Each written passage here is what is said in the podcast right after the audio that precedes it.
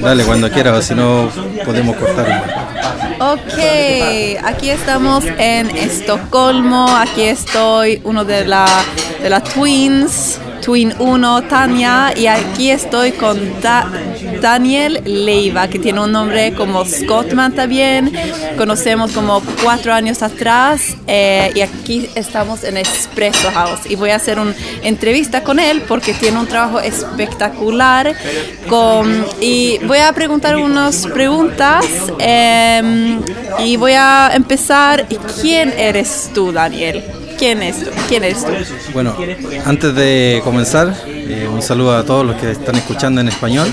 Lamentablemente no hablo mucho sueco ni inglés, pero estamos haciendo lo posible para, para realizar este podcast.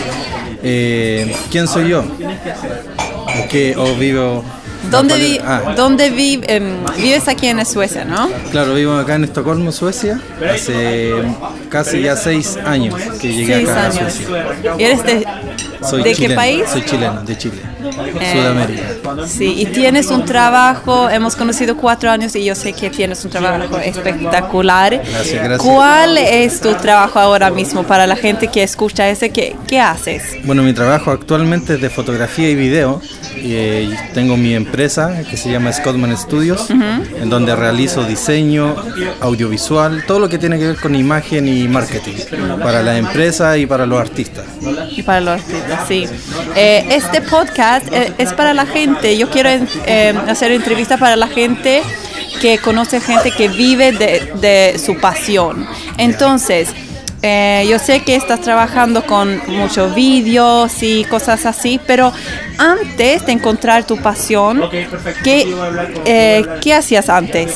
¿Qué hacía antes? Bueno, antes mis sueños iban por otro lado. Era ser mecánico. ¿Mecánico? sí, automóvil pero también el productor eh, musical. Me gustaba más la música que la imagen. Pero a lo largo del camino se fue tornando para la imagen porque requería, el, artista musical también requiere de imagen. Entonces como yo producía música, la necesidad hizo que yo eh, hiciera mis propios diseños, mi carátula, a los artistas que tenía en ese momento, que era todo casero, que lo hacíamos en el cuarto de mi casa. Entonces ellos necesitaban imágenes y como yo era el productor, entre comillas, entonces yo era el que hacía la imagen. Y a través de eso, con el tiempo, se fue generando mi trabajo ya en la actualidad. Y de eso es lo que vivo ahora. Entonces siempre estuvo prácticamente relacionado todo, todo mi sueño. Por eso. pero principalmente de, lo que yo me titulé mm. fue mecánica automotriz. De eso yo tengo título y luego eh, quise incursionar en la música, estudié técnico en sonido y como les comento, desde ahí comenzó toda mi carrera en imagen porque necesitaba de alguien que hiciera eh, imagen y como no teníamos ese, ese alguien o ese componente, tuve que ser yo. Y desde ahí yo me fui puliendo, como decimos nosotros. y enamoraste directamente de, este trabajo. Además siempre fue el fotógrafo como de la casa, que, era como, y ahí hay una cámara y toma tú la cámara, saca la foto de los cumpleaños, también fue el. DJ, y entonces siempre estuvo como que el, el, mismo ambiente me fue envolviendo para yo crear o hacer el producto que soy ahora, o el personaje que soy ahora. y, mm, tu camino para hoy, ¿cómo fue? Eh, ¿Era muy fácil de seguir con tu pasión o eh, cómo empezó todo? No, para nada fue fácil. Yo creo que los que comparten un poco el mundo artístico eh, es un poco difícil. No muchas veces tuve el apoyo de mi familia, porque quizás mi familia quería algo diferente.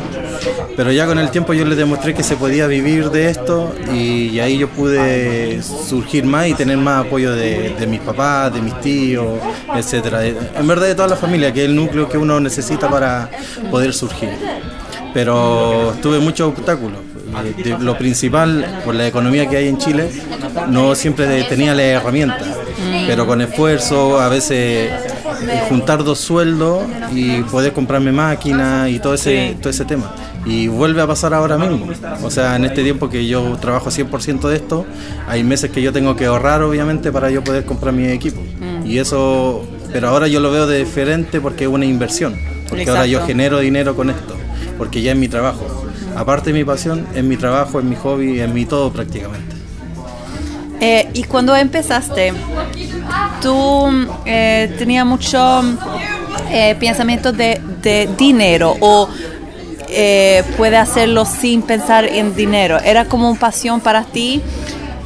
Tú no pensas, tú nunca pensaste voy a vivir en esto o solamente y, is- Sí, enti- entiendo la parte del- Ah. de vivir del sueño y sin pensar en el dinero. Exacto. Yo creo que algo fundamental y algo lo más gratificante de cuando uno comienza, yo creo que eso, que uno no está pensando en dinero, a dónde voy a llegar, sino que simplemente eh, fluye exacto, y lo está haciendo porque le gusta realmente. exacto. Y esa es la magia de todo esto, de lo- del lado artístico, de, de la imagen, del baile, del sonido, de todo lo que sea arte.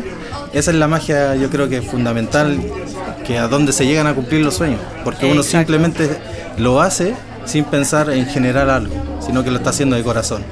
Y ya obviamente cuando uno hace algo de corazón y bien, ya el producto creo que se, se desenvuelve solo o, como una flor, que tiene un proceso y ya llega un momento que, que se abre al mundo Ajá. y se muestra como una flor, como un objeto ya bonito que es. ¿Y cuál era el momento para ti? Cuando eh, abro esto, este camino para ti?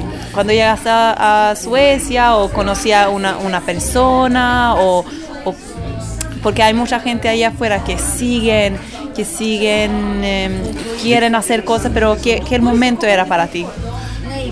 Por lo que entiendo del cuál era mi momento, yo creo que cuando llegué a Suecia, eh, lo, lo voy a decir de la manera como yo lo visualicé. Yo estaba trabajando en una discoteca y en ese momento yo recogía los vasos, las botellas y todo eso. Entonces ahí yo vi que un tipo tomaba fotografía y yo dije, y ahí dije, y me pasó algo muy en particular. Como yo, yo uso gafas, uso lentes, entonces hubo en ese momento que yo estaba entre medio de la gente, me golpearon y se me cayeron las gafas. Entonces yo tuve que así recogerla. ¿Ya? Es algo así a lo mejor como penoso, pero Wow. pasó. Y entonces fue ahí como mi, mi abrir de ojos y dije, esto no es para mí. Yo puedo ser otra persona, yo tengo Wow, otro don, yo tengo Un destino. yo tengo un destino que esto, esto no es mío. Yo no, no tengo por qué estar acá. Entonces ahí fue cuando como que apareció un chico y tomaba fotografía y dije, eso es lo que me gusta, ¿por qué no lo hago? Y, y justamente, bueno, yo estaba con mi chica eh, y le digo, mira, eh, pasó esto, le expliqué la misma situación y, y ese momento de cuando llegó el dinero del pago del- lo que había trabajado, yo decidí invertir en una cámara.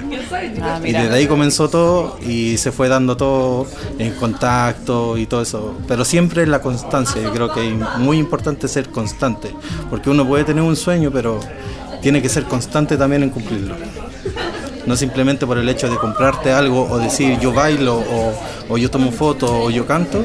No se trata de eso tampoco, sino que hay que ser constante, perseverancia y estar ahí siempre y estar pendiente y, abrir los ojos, abrir los ojos, pero siempre hacerlo de una manera que, que fluya de forma natural. No tanto buscar algo, el negocio o algo que, Exacto.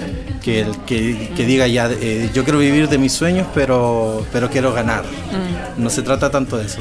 Exacto. Em, bueno, aquí estamos en Estocolmo y vamos a seguir con una entrevista más. Ahora vamos a trabajar juntos, vamos a bailar y Daniel va a sacar fotos y ahora vídeos. tenemos, tenemos evento, así que nos vamos directo para allá a bailar. zumba. Exacto. Entonces, muchas gracias Daniel ti, y em, hablamos más más adelante. Así es. Muchas gracias. De nada. Adiós.